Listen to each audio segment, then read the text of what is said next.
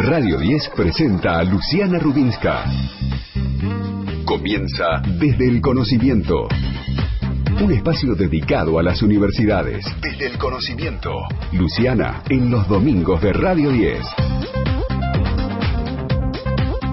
¿Qué tal? ¿Cómo les va? Muy bienvenidos. Este es el último programa del año, domingo 27, este es del conocimiento y como siempre vamos a compartir durante una hora las informaciones más importantes, ya con algo de tranquilidad, con algo de esperanza en este fin de año, con el arribo de la vacuna, por lo menos de algunas dosis de la vacuna de Rusia, a la espera también lo que ocurra con el acuerdo que se restableció con la vacuna de Pfizer y con muchísima expectativa. Puedes contactarte con nosotros como siempre, como cada domingo, el WhatsApp del programa 11 49 0037, el WhatsApp de la radio 11 50 05 0710. El Facebook desde el conocimiento, nuestro Instagram siempre disponible, arroba desde el conocimiento, el Twitter, arroba de guion bajo conocimiento y nuestra página web desde el conocimiento.com.ar y contanos qué cosas aprendiste este año, si es que algo aprendiste, todos algo hemos aprendido. Todos los oyentes que llamen van a participar del sorteo del libro Gentileza del siglo XXI. ¿Con qué nos vamos a encontrar hoy en Desde el Conocimiento? Lo primero que quiero saber es qué nos trae Jimmy Parsic para esta tarde dominguera. Jimmy, ¿cómo te va? ¿Qué tal, Luciana? Buenas tardes, ¿cómo te va? Yo estoy bien, ¿y vos? Acá andamos muy bien, muy bien. Nosotros vamos a hablar hoy de, algo que te lo, te lo conté fuera del aire, pero que me parece muy importante. Es una convocatoria de todas las universidades con el Ministerio de Salud, con la Secretaría de Políticas Universitarias, para reunir a 10.000 voluntarios para participar del operativo de vacunación. Esto es muy importante, fundamental para otra etapa que se abre en la República Argentina, en un momento muy delicado con la curva de contagios, pero con la tranquilidad de que hay vacuna y que Argentina tiene que tener todo armado. Eso será fundamental para el plan de vacunación. Jimmy, en instantes te va a contar todos los detalles, porque por ahí estás escuchando y también querés formar parte del voluntariado. Será interesante saber en qué consiste. Y además, en esta jornada, que traemos buenas noticias en este programa, la ANMAT, entre todo lo que ha aprobado este último tiempo, también aprobó esta semana el suero equino hiperinmune elaborado por argentinos. Presten atención porque esto es muy importante. La aplicación de esta terapia, que demostró ser segura, redujo la mortalidad, escuchen bien, a casi la mitad, a casi un 45% en los pacientes severos Así es lo que indicó y se comunicó eh, eh, a través del laboratorio que desarrolló la utilización de este suero. El rector de la Universidad de San Martín, Carlos Greco, nos va a dar detalles de esta muy buena noticia, algo que ellos vienen tratando desde el inicio de la pandemia. Pero es muy, muy buena porque la vacuna es preventiva, pero este suero lo que posibilita repito el número, es reducir la mortalidad de los casos eh, graves, de los casos severos, a casi la mitad. Y también vamos a recorrer una historia del conurbano. Hermoso libro, el último, el gran Pedro Saborido, que nos va a contar los relatos magistrales de su última obra. ¿Y cómo, cómo será hacer humor en épocas de pandemia? Eso también, claro que va a ser eh, sumamente interesante. Y el resumen de las noticias que no pueden faltar, los estudiantes que nos van a contar todas sus experiencias de lo cursado, de lo que están por cursar, de lo que sueñan, porque siempre es necesario soñar, y como siempre todas las novedades de lo que ocurre en las universidades nacionales. Y así arrancamos con el resumen de las noticias de la semana. Mar del Plata mostró al gobierno el futuro centro marítimo, el rector y vicerrector de la Universidad Nacional de Mar del Plata, Alfredo Laceretti y Daniel Antenucci, acompañaron al gobernador Axel Kicillof y el ministro de Ciencia, Tecnología e Innovación de la Nación, Roberto Salvareza, en una recorrida a las futuras instalaciones del Centro Interinstitucional de Investigaciones Marinas que se emplazará en el faro Punta Mogotes. Esa es una de las informaciones que queríamos compartir. Otra está relacionada con Córdoba. ¿Por qué? Porque Córdoba inauguró una universidad popular. Es uno de los lugares más postergados de la capital provincial. Así la Universidad Nacional de Córdoba y Brigadas Bani abrieron un centro que funcionará en la sede de la organización Libres del Pueblo Brigadas Bani por la Justicia Social. Esto era un basural que hemos recuperado y por la pandemia no pudimos abrirla antes, pero estamos armando los cursos para el 2021. Para eso tenemos el respaldo de la universidad y vamos a dar todo lo que tengamos para este proyecto transformador y esperanzador, dijo emocionado el coordinador de brigadas Bani, Luis Bani. Ahora conocemos otro de los aportes de las universidades nacionales. Presten atención, ¿eh? la Universidad Nacional de La Plata creará un centro de investigación, desarrollo y producción pública de vacunas. El presidente de la Universidad Nacional de La Plata, Fernando Tauber, anunció la futura construcción de un centro de investigación, desarrollo, producción pública y certificación de vacunas. Lo hizo esta semana en el marco de un encuentro virtual con el viceministro de Salud de la provincia, Nicolás Kreplak, en el que también estuvieron presentes los decanos de las Facultades de Ciencias Médicas y Ciencias Exactas, Juan Ángel Basualdo y Mauricio Erben, y el director de la Unidad Productora de Medicamentos de la Universidad Nacional de La Plata, Arturo Olla. El titular de la universidad adelantó que ya se realizó la licitación para la construcción del edificio de 4.500 metros cuadrados en el que funcionará el Centro de Producción Social de Vacunas. Estará ubicado en el ex predio de la Autoridad del Agua, en la zona del denominado Bosque Este de la ciudad, en diagonal 113 entre 64 y 66, donde ya se construye un polo científico tecnológico universitario. Durante el encuentro que se realizó por videoconferencia, se acordó la firma de un convenio para trabajar de forma conjunta entre la Universidad Nacional de La Plata y el Estado bonaerense en el desarrollo de plataformas para la producción de vacunas, como así también en la certificación de calidad de las dosis que se aplican en el calendario de vacunación.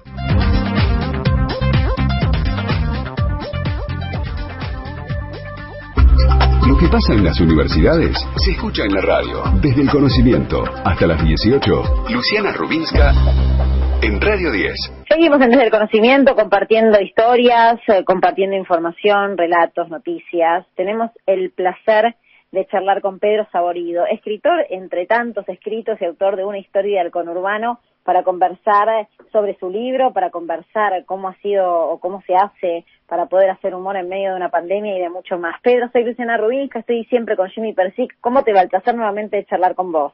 Hola, ¿cómo te va? Muy bien, por suerte. Hola, Jimmy. ¿Cómo va todo ahí? ¿Cómo andás? Felicidades, ¿eh?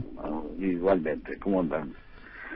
Pero ¿cómo te trata este fin de año? ¿Cómo es hacer humor en medio de la pandemia? Toma el tema que quieras y desarrollarlo, que siempre es un gusto poder escuchar tus análisis. Mira, la verdad que, que eh, haciendo humor simplemente como como un analgésico, como algo que ayuda, que acompaña, no que soluciona eh, una situación como la que estamos viviendo. Eh, como decía Jaureche, de alguna manera, eh, dándole un poco de un toque de alegría simplemente, que no que no pretende ser eh, el centro precisamente de la solución, sino que acompañar la búsqueda de una solución. Porque fíjate que eh, muchas veces se habla de, del humor como algo tan básico, si ponemos el humor en, en, en, el, en el lugar que corresponde, me parece que tiene que ver con, con acompañar. Sí, eh, un, eh, el humor, digamos, si tenés una, una una peritonitis no, no te lo va a poder gastar, pero simplemente con un poco de humor vas a poder acompañar todo ese proceso que tiene que ver con la curación, lo que tiene que ver. Y si tú te fijas cada vez que uno se acerca a los lugares donde este, a, un hospital o cualquier de esos lugares cuando va a visitar a alguien, no es el momento obviamente este, ¿no? pero cuando vas a visitar gente, no te das cuenta que los, los enfermeros, los, los médicos tratan de poner de, eh, un poco de humor a la situación. Esto no quiere decir bajarse de rosca con el humor para que se convierta directamente en evasión. Sí, es, un, es, un, es una graduación justa. Eh, y e, eso es lo que trato de hacer. Eh, acompañar, yo tengo la suerte de, de, de, poder trabajar desde mi casa, eh, no soy un trabajador esencial, entonces bueno, lo que puedo hacer es ser solidario con con aquellos que la están eh, pasando mal, empezar a colaborar no contagiándome yo, siendo cuidadoso yo, tratando de transmitir eh, eh esa, eh, esa, esa consigna de, de, cuidarse y, de vivir eh, la conciencia de vivir en comunidad y, aportar lo que puedo, que es el, el oficio de, de un poco, ¿no? Que puedo hacerlo con Capuzotto o a través de la radio o a través de las redes o a través de un libro. Hola Pedro, ¿cómo te va? Sí. ¿Qué, ¿Por qué es una historia del conurbano? ¿Por qué hay que contar historias del conurbano? A mí, mira, la historia del conurbano me da cuenta, eh, yo, yo lo, pensé a partir de, de, charlas que teníamos con los editores y con Miguel Rep, eh, pues siempre que hacía alguna alguna charla con, con Santoro, con Daniel Santoro, con Red, siempre siempre hay un momento donde me metí un cachito en el conurbano porque, porque soy del conurbano. Eh, y viendo algunas características. Entonces me di cuenta que, había algo ahí para contar, que había una... una eh, eh, no sé ser que haya una identidad que después es en la gran discusión del libro es la identidad del conurbano, eso, de eso se trata el libro, ¿no? Y de ese lugar donde se administra eh, este, civilización y barbarie, y ese lugar, eh, siendo la, barbarie o la civilización, este, lugares que se pueden este, trocar, ¿no? La barbarie de la civilización y la civilización de la barbarie, lo que llamamos barbarie. Pero entonces ahí me, di cuenta que había un montón de características y que mucha gente se sentía reflejada. Y el conurbano tiene un carácter mítico en la Argentina, ¿viste? Es el único lugar. Primero, el conurbano tiene todas las ciudades. Sin embargo, el conurbano es el conurbano bonaerense, no es el conurbano mendocino ni el gran Rosario, al que nunca le dicen conurbano rosarino. Yo decir la palabra conurbano y, remite a muchísimas cosas. ¿no? Eh, eh, remite a, a, a, Argentina donde los, planes van más lentos que los crecimientos, eh, la, vida, digamos, va más rápido que los planes, para decirlo de la mejor manera, donde hay una, donde siempre nos enteramos de las peores cosas y no de las mejores. ¿No? Y donde todo parece que, que tiene un color de, de argentinidad absoluta, porque sentimos también que la Argentina está en el conurbano del mundo, de alguna manera, ¿no? Como que se legitima nada más de, de la misma manera que cuando hay un lugar lindo del conurbano la gente dice, ay, que no parece la capital, muchas veces cuando hay un lugar lindo de la capital federal la gente dice, ay, mira, acá parece, eh, parece europeo, ¿no? Eh, parece París o parece España o parece una ciudad europea. El mejor elogio para una ciudad como Buenos Aires que parezca una ciudad europea, si no es latinoamericana. ¿no? Y, y, los lugares que son del conurbano, decís, che, pero esto no parece el conurbano. En casa, vos lo sabrás con las universidades del conurbano, la gente dice, pero ¿cómo una universidad del conurbano? No, todavía no naturalizó que, las universidades del conurbano este, este, son fantásticas y que tienen cosas maravillosas y que han logrado este, avanzar, digo, hablar, aprovechando esto que estamos hablando de las universidades, ¿no? Eh, sino que todo parece que se legitimara en la capital de la misma manera que los argentinos. Eso lo sabés vos me Luciana con el tema del fútbol, el deporte. Total se legitima cuando alguien triunfa en el gran jugador que triunfó en la NBA. Tenemos un jugador que juega en Bahía Blanca que es mejor, o que juega en Trenquelauquen y es mejor, juega en Atlanta, qué sé yo dónde juega. Pero parece que la NBA es el que te legitima como legitima a Borges, a Gardel y a cualquier figura, a Messi y a, quien sea. Ahí parece que se legitimaran las cosas. Y me parece que la dependencia con cierto eh, espíritu unitario de la capital centralista hace que muchas veces tengamos que legitimar las cosas en, en Cava, la capital federal, y no poder legitimar aquellas cosas que son tan buenas este, que pasan en, el conurbano o en el resto del país. Arquesini, eh, este, sea, nosotros le decimos el interior, lo cual indica que esa, esa característica de porteño tiene más que ver con estar en una puerta, ¿no? Porque el resto del país está en el interior, ¿no? Buenos Aires se siente como al borde, se siente como un lugar de transición. Y de la misma manera que, que, viene el, el, el, coronavirus, la cultura, de todo entra por Buenos Aires y después va al resto del país, ¿no? El coronavirus siguió tantos otros caminos, la de los ferrocarriles, la de la cultura, la de este, la, de, la, la, del europeísmo, ¿no? Más allá de algunas universidades que sabemos que nacieron este, cuando venían desde Perú y no cuando venían, cuando entraban por Buenos Aires. Bueno, pero eso es otro tema. O sea, la próxima respuesta va a ser muy corta, le prometo, sí. Pedro, eh, perdón, sí, que te interrumpí, pero no quiero dejar de preguntarle qué pincelada futbolera hay en esos relatos del conurbano. No, sabes que en este no, porque yo sentí que quedaron los, los relatos futboleros quedaron concentrados en el libro del fútbol. También el, el, el, conurbano es un cinturón futbolístico. Y no sabemos por qué más en el sur que en el oeste y el norte. ¿Viste? El conurbano, ¿viste? ¿Qué sé yo? ¿No? Ahí por acá los amigos de William tendrán a Morón también y algunos clubes. No sé por qué se concentró sobre todo en el sur. Pero bueno, sí, las estaciones de trenes, el conurbano también fue hecho como los ingleses que hicieron el fútbol, parte del conurbano, eh, y Masterchef. bueno, sí, y Bailando por un sueño también es un formato inglés, o sea que si hay algo que sabe, y los Beatles, o sea que es, algo de entretener a las masas saben los ingleses, evidentemente, aparte de armar aire. Pero hay una política cultural que es, lo del conurbano es todo lo que no hay. En otros lados hay, en el conurbano lo que aparece siempre es todo lo que no hay, ¿no? Sí, sentimos esa sensación de incompletud ¿no? Esa sensación de eh, faltante, esa sensación de tener que, que estar haciendo la ciudad, porque hay algo de adolescencia de la ciudad, hablando de faltante, ¿no? De lo que adolece. Me, me, me, me gustó esa, me gustó esa cosa. El urbano también es lo que falta.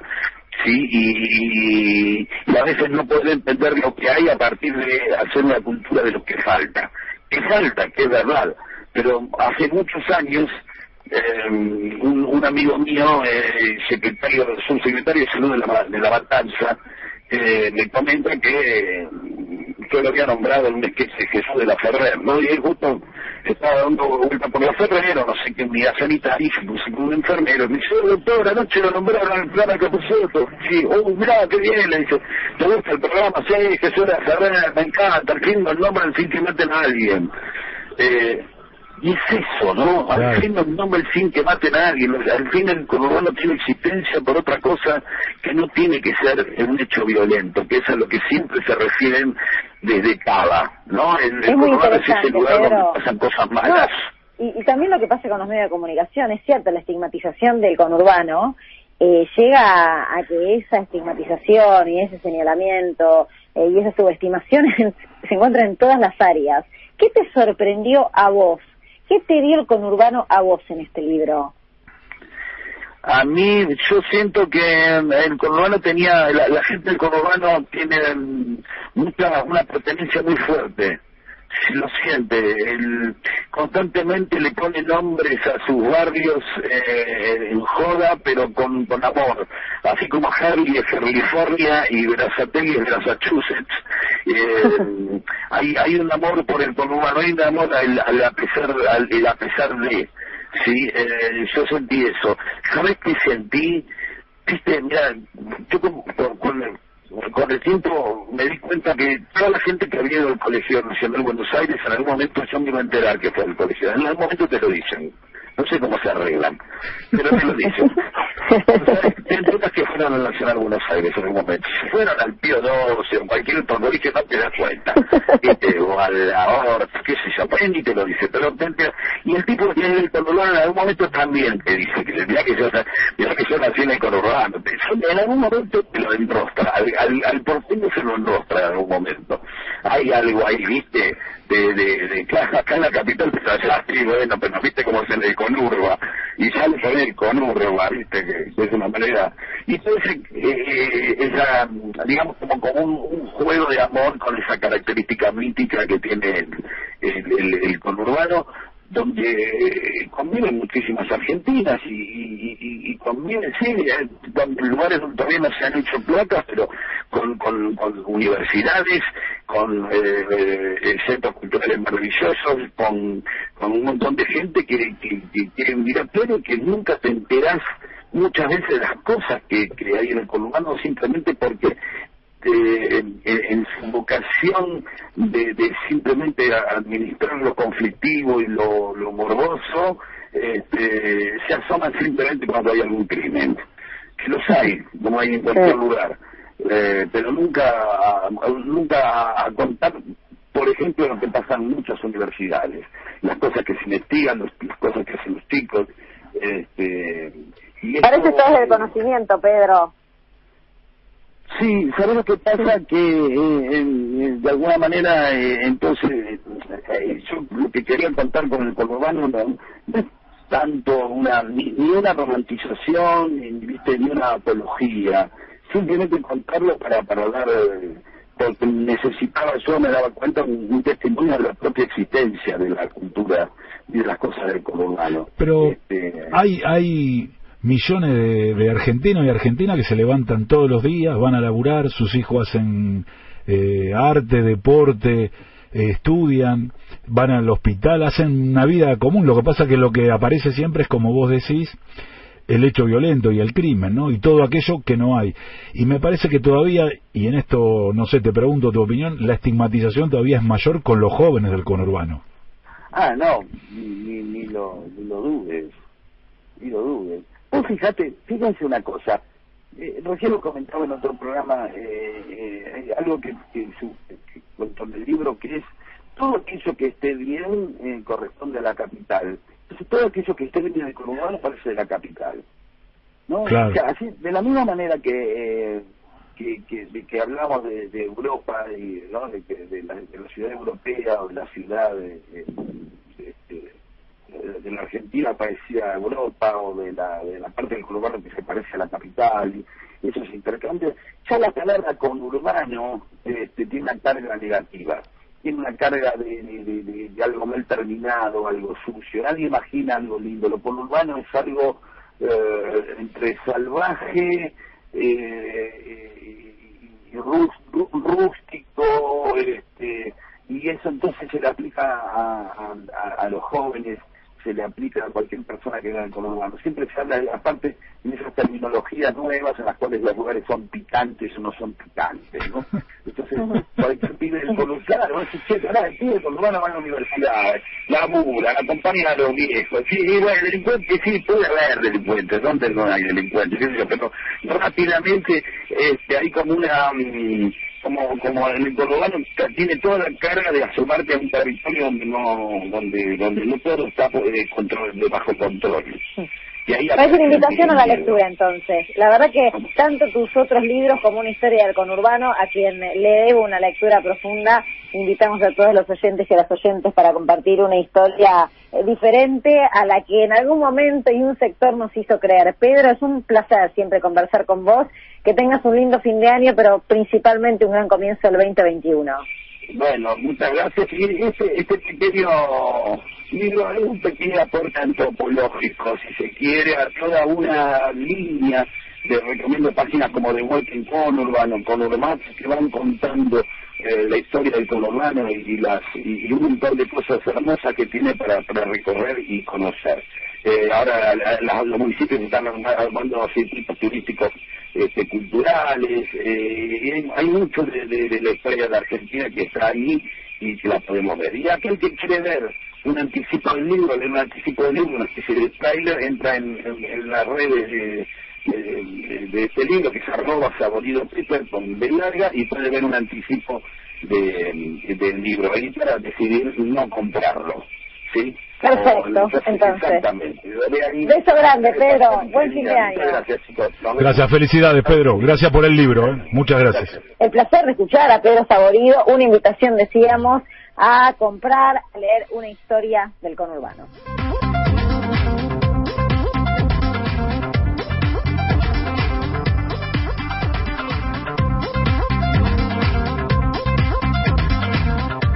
Vamos a las noticias con otro de los aportes de las universidades nacionales. Argentina, Brasil, Uruguay crearon el Centro Latinoamericano de Biotecnología. Lo escuchamos.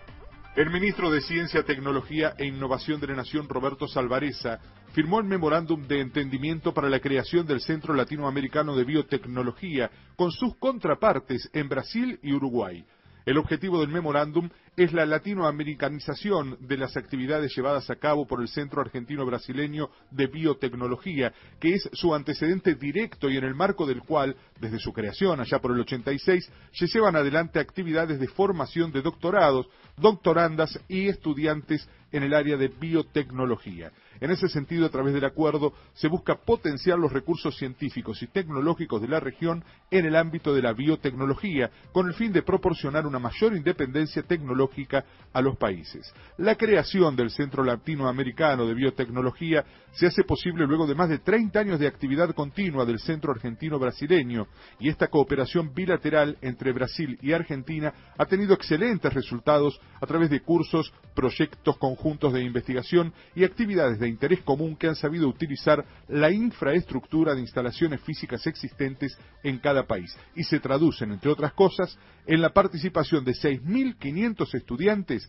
en el marco de 490 cursos y 140 proyectos trinacionales organizados hasta el 2019. Club te trae la mejor pelota IPF de todos los tiempos. Yo ya tengo la mía, así que sí, te recomiendo que pases por tu IPF más cercana y te lleves también la tuya. En este suelo hay fútbol. A 100 años de la creación de la radio, la educación es protagonista. Desde el conocimiento, un programa hecho por las universidades. Hasta las 18. Luciana Rubinska en Radio 10. Seguimos con la información, con la información relacionada a la educación, el conocimiento. Encantadora charla con Pedro Saborido. Me explotó el teléfono después de haber conversado con él y me imagino que Jimmy vos quedaste también enamorado de sus voces, de una de las personas más talentosas que tiene la Argentina, ¿coincidís? Impresionante. Además todo lo que conoce de, la cultura real, ¿no? no de la cultura culta, sino de la cultura real del conurbano y todas las referencias que hace al potencial y al valor de las universidades del conurbano. La verdad que impresionante. Si les quedó algo por decir, por comentar, por preguntarle a Pedro, escribinos, eh, dejanos un mensaje, ya sea por escrito o por audio, al 1150 050710 también a través del WhatsApp del programa 1140 49 0037. Está nuestro Facebook disponible desde el conocimiento, el Instagram, nuestra página web. Y contanos, ¿qué cosas aprendiste este año? Jimmy, ¿qué aprendiste este año? Vos no te vas a llevar el libro de Gentileza del siglo XXI, pero sí te quiero escuchar. ¿Has aprendido algo? ¿Has aprendido a hacer algo que no hacías durante la pandemia? Me enganché muchísimo con la bicicleta, eh, muchísimo. La verdad que le rechazaba, este, la tenía, pero no la usaba y me enganché muchísimo con la actividad física con la bicicleta. Muchísimo. la fija? No, no, no, no. Cuando empezamos a poder salir, este, a la mañana temprano, seis y media, arrancaba un, ahí está, un rato con la bici. ¿Y vos, Luciana?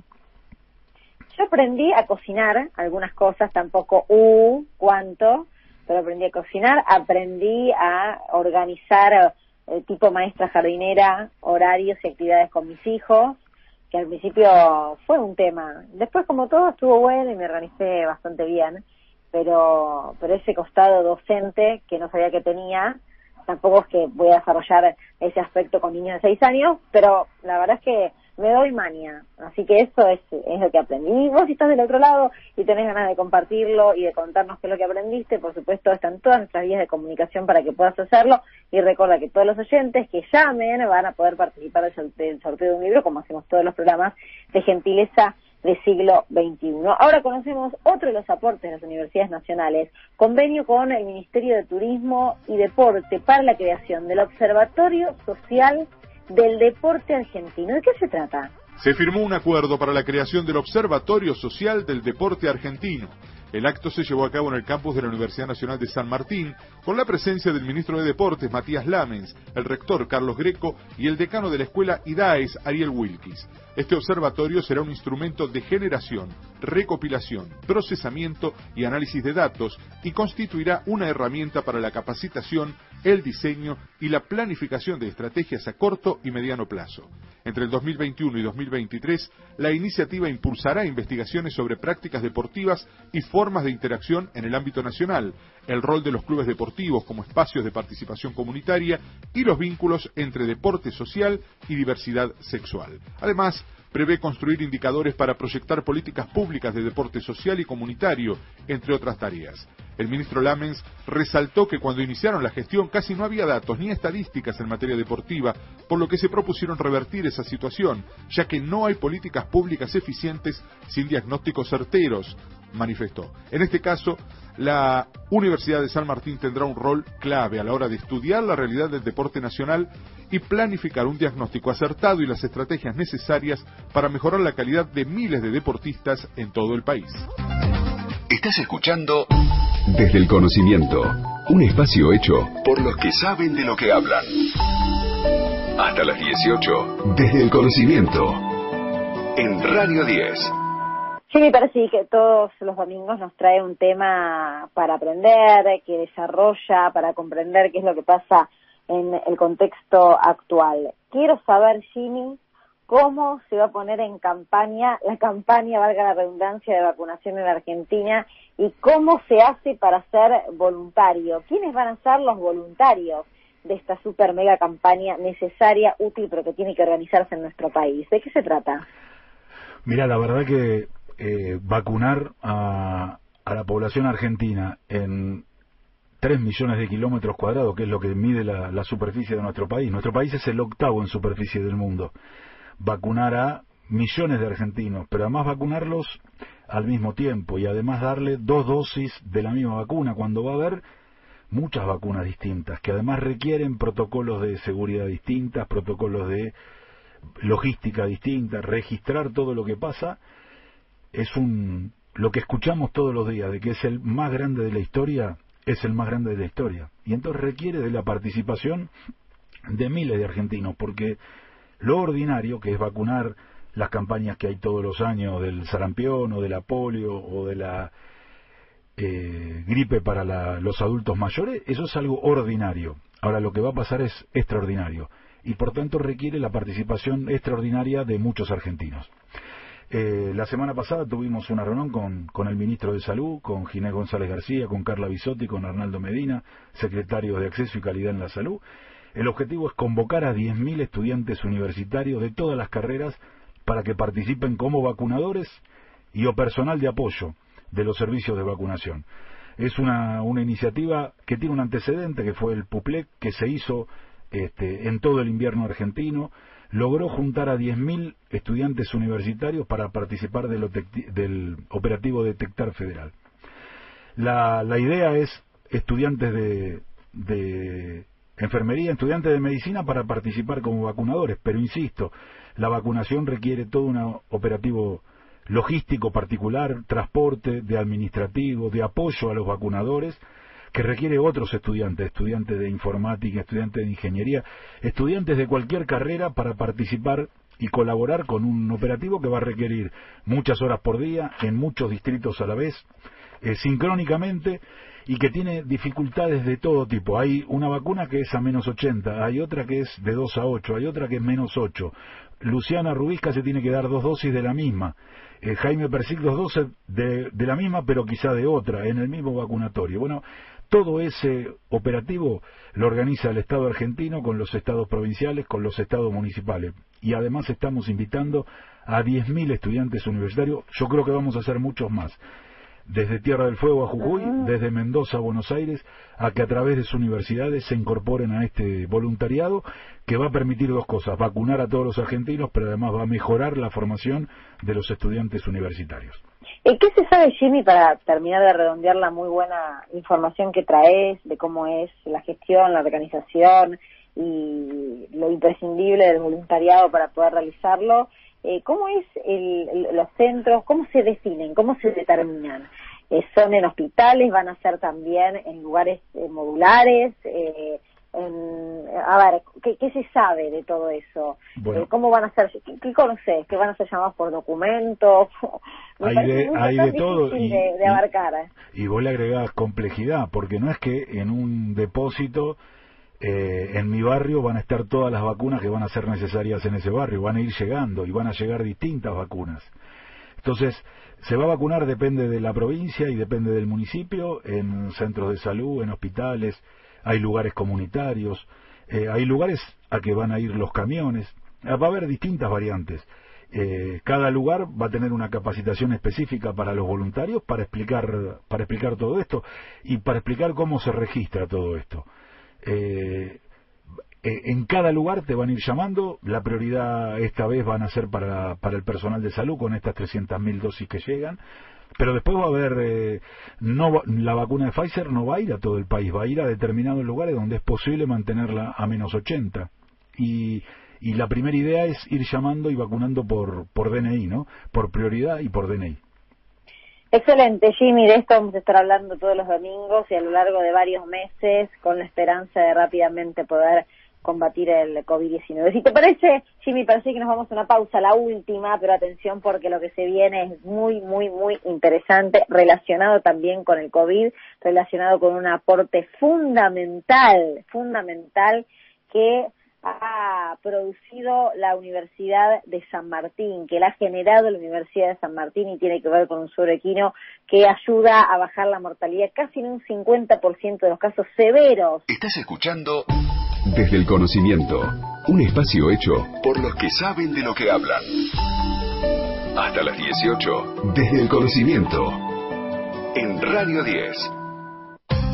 Seguimos en el Conocimiento, habíamos prometido una nota imperdible, será en un ratito para que conozcas cuál es eh, una de las grandes noticias que ha llegado esta semana, pero desde la Argentina para combatir el COVID-19. Agradecemos como siempre, te agradecemos a vos, oyente, que estás del otro lado haciendo el aguante todos los domingos para informarte, para conocer y para profundizar temas relacionados con la universidad, con la tecnología, principalmente con el conocimiento. Ahora Vamos a descubrir otro de los aportes de las universidades nacionales, las reacciones emocionales, uf, qué tema, ¿eh? que produce la cuarentena. Ansiedad y angustia, temor de contraer el virus o de transmitirlo a otras personas son algunos de los principales motivos de consulta realizadas al servicio de contención y acompañamiento que ofrece la Universidad Nacional de Córdoba y el Ministerio de Salud de la provincia, un espacio de escucha virtual para ayudar a sobrellevar el impacto emocional que produce el aislamiento social obligatorio. Si saliste al súper o a la farmacia, compartí tu experiencia con quienes no lo hicieron. Tus palabras pueden ayudar a la tranquilidad de otros. Ordena tu día con rutinas, levantarte, hacer ejercicio, leer, trabajar. El orden de la rutina ayuda al bienestar. Si estás solo, se trata de paciencia, de espera, esto va a pasar.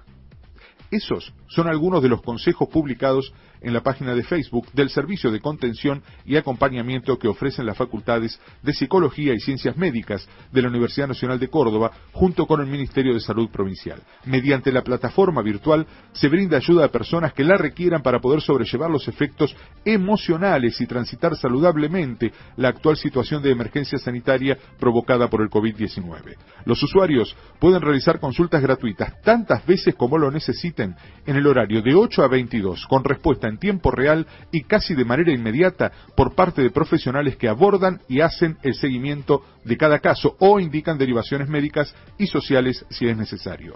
La clave es la contención emocional de la persona. Hasta las 18. Escuchala a Luciana Rubinska en Radio 10. Vamos a tomar contacto rápidamente con Carlos Greco. ¿Por qué con Carlos Greco, que es el rector de la Universidad de San Martín? Porque en esa universidad, desde el inicio de la pandemia, se está trabajando con algo muy importante y que terminó siendo aprobado por la ANMAT esta semana. ¿De qué se trata? Del suero equino hiperinmune que eh, ha sido elaborado por argentinos principalmente en esa universidad y que la aplicación de esa terapia lo que demostró es reducir la mortalidad de los casos eh, de COVID severos, graves, casi a la mitad. Señor Greco, estamos con Jimmy Persic, soy Luciana Provincia, gracias por atendernos, felicitaciones por este fin de año, pero principalmente porque esto puede cambiar y puede mejorar la vida de aquellas personas que se infectan de COVID-19. ¿Cómo lo vivió? Gracias por atendernos. No, por favor, gracias por demás.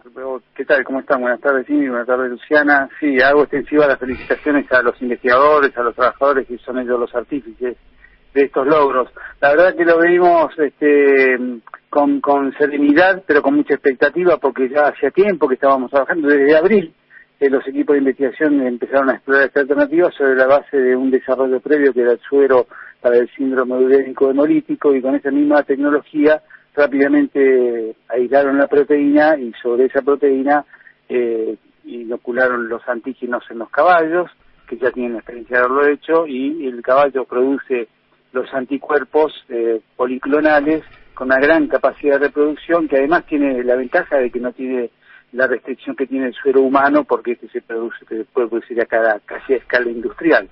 Bueno, una vez que se hizo, se hizo la autorización por parte de la ANMAT para pasar a fase 3, porque el laboratorio había dado muy buenos resultados, este, era un promedio 50 veces mayor al resultado del plasma humano, entonces esa fase 3 dio ahora sí eh, el resultado y la aprobación por el ANMAT, como bien anticipabas, casi este, baja a la mitad la mortalidad de, de, las personas una vez que en los primeros días se le aplica este plasma. Y además no solo eso sino que reduce también la utilización de la necesidad de utilizar terapia intensiva o de necesidad de respiración, este, asistencia respiratoria. Carlos, buenas tardes. Primero, felicitarlos, felicitarte, felicitarlos. Nosotros fuimos la primera hinchada que tuvo el, el suero hiperinmune. Y, y, creo que habla, por, por un lado, del proceso de investigación, ¿no? Esto tiene muchos años para atrás, con muchas cosas que se usaron para esto, hace un tiempo el esfuerzo, el estudio, la dedicación, la perseverancia, el Estado, el valor del Estado, eh, me parece que, que, requiere una felicitación y esto es uno de los logros enormes que tiene la Universidad Pública Argentina como aporte, ¿no? Como, como participación en la lucha contra un, un virus, ¿no? Esa es eso lo, es, exactamente lo que decís, es la esencia de nuestro trabajo que se materializa, que se, externaliza en este producto, en este desarrollo, pero que día a día nuestros investigadores en su laboratorio, nuestros profesores en las aulas, en los talleres y demás, este, con compromiso, con dedicación, con una gran vocación, trabajan en la búsqueda de la verdad y esa verdad es totalmente que la gente tenga una vida mejor. En estas condiciones, que son unas condiciones muy terribles, donde la gente lo que busca es saber o conocer, este, ante la incertidumbre que genera la enfermedad, la Universidad del Sistema Científico y Tecnológico tiene ese rol de capitalizar todo ese bagaje que tiene de tantos años en el que el Estado ha invertido, por eso es una inversión y no un gasto, tanto la investigación como la educación. Eh, entonces los investigadores dan cuenta de esa inversión produciendo este bien social. Eh, también es cierto que participan empresas, que por supuesto el Estado, no solo a través de las universidades, sino también a través del MINCIT, del CONICET y de otros subsidios este, que va aportando a lo largo de los años, y las empresas que también que tienen vocación para generar estos desarrollos tecnológicos. Este es un producto colectivo, no es solo la UNSAM, están empresas como Basay, como Inmunova, que es la que lo lleva adelante, otros institutos como el Leluar, como el este, este, productos biológicos, es un colectivo, que esa es casualmente la esencia de lo que ya hablaba hace tiempo sábado de la triple hélice, investigación, ciencia, Estado y empresas. Eh, la última, ya para terminar, y de vuelta felicitarlos porque lo que están haciendo, lo que hicieron, más allá de que sea un, trabajo en conjunto para todos los argentinos y argentinas, es muy importante. ¿Se lo llamaron de otros países? Porque tengo entendido que esto, eh, que así como se trabajó aquí con el sobequino, no pasó en otros lugares. Eh, vos, Carlos, me vas a corregir si estoy en lo cierto. Sí, alguien ya se comunicó. Ya hay antecedentes de que han comenzado más tardíamente a hacer estas mismas experiencias en Brasil y Costa Rica, desde India inclusive nos están llamando para hacer la transferencia. Lo que se está haciendo ahora es esto es llevarlo a publicaciones de orden internacional para que se dé a conocer en los rangos que se da a conocer los conocimientos científicos, que son las publicaciones con referato, y una vez que casualmente eso sea un espacio de divulgación y de difusión, seguro que tendremos más llamados. Lo que se va a hacer en ese caso es, además de que ya está en capacidad de producción en la Argentina, se transferirá la tecnología. No es que vamos a exportar, la empresa no va a exportar el producto, sino que va a exportar el conocimiento, conocimiento argentino para, eh, para toda la humanidad. ¿Qué es eso de universidades por todos lados, no, Carlos? claro. Siempre, siempre lo tenemos a colación y es para no olvidarlo. Siempre hay que trabajar sobre la base de la experiencia y la memoria para construir un futuro mejor. En eso estamos. Que tenga un gran fin de año, señor Greco, para usted, para la universidad y un gran inicio del 2021. Muchas gracias. Lo más importante es transmitir estas felicitaciones que ustedes, en mi persona, el de yo se las voy a transmitir a nuestros investigadores, a nuestros estudiantes, a nuestros trabajadores, porque son ellos los que hacen día a día el trabajo de, conocimiento, que es lo que ustedes hacen desde el conocimiento. Gracias, Carlos de con nosotros, de la Universidad de San Martín.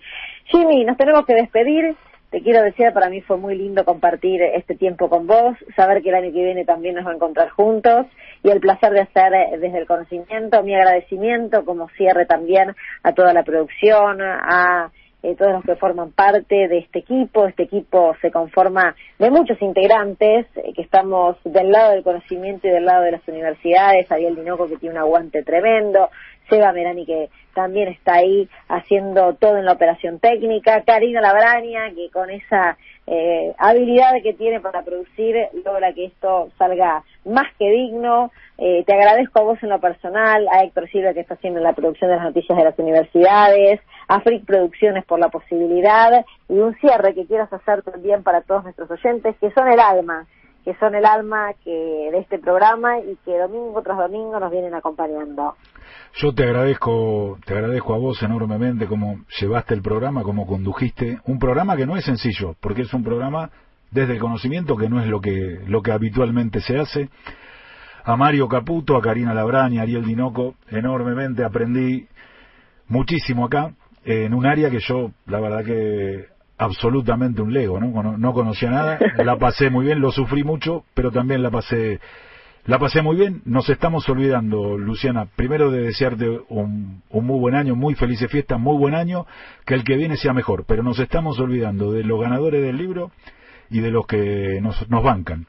Pero cómo me voy a olvidar, pero me encanta Jimmy ese timing ya radial que tuviste en poco tiempo, a Mario Caputo no lo mencioné, pero él ha sido artífice, es el padre de esta criatura y veo que tuvo muy buen ojo con vos, porque ya estás con el timing necesario para poder eh, desarrollarte con mucha, mucha facilidad en un medio tan complejo como es la radio. Por supuesto, el ganador, el último ganador de este 2020, Juan Altamirano, aquí en la producción en breve se va a terminar contactando con él porque se ha llevado el libro, eh, ha participado como todos los oyentes y él fue el ganador y por supuesto agradecerle. Entre otras, y arranco yo, eh, a la Universidad Nacional de San Martín. La Universidad Nacional de Burlingame. Ahí ese tono me encanta, Universidad Nacional de Lomas de Zamora. La Universidad Nacional del Centro de la Provincia de Buenos Aires.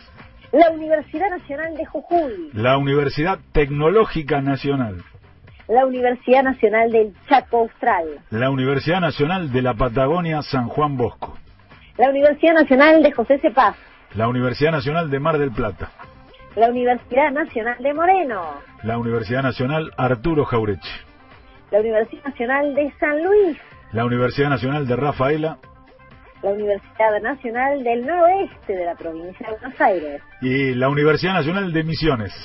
Y también a la Universidad Nacional de Chilecito. Y gracias a ustedes que del otro lado hacen el aguante, nos escuchan y nos acompañan a la secretaría de Radio 10, a Seba Pedrón, que está siempre también apoyando la iniciativa de hacer un programa relacionado con la educación y con el conocimiento en esta radio tan prestigiosa, a Tony Colman, que ya se viene, que tengan un gran fin de año y por supuesto el próximo nos volvemos a encontrar. Hasta el próximo domingo a las 5 de la tarde para hacer siempre desde el conocimiento. Gracias por acompañarnos.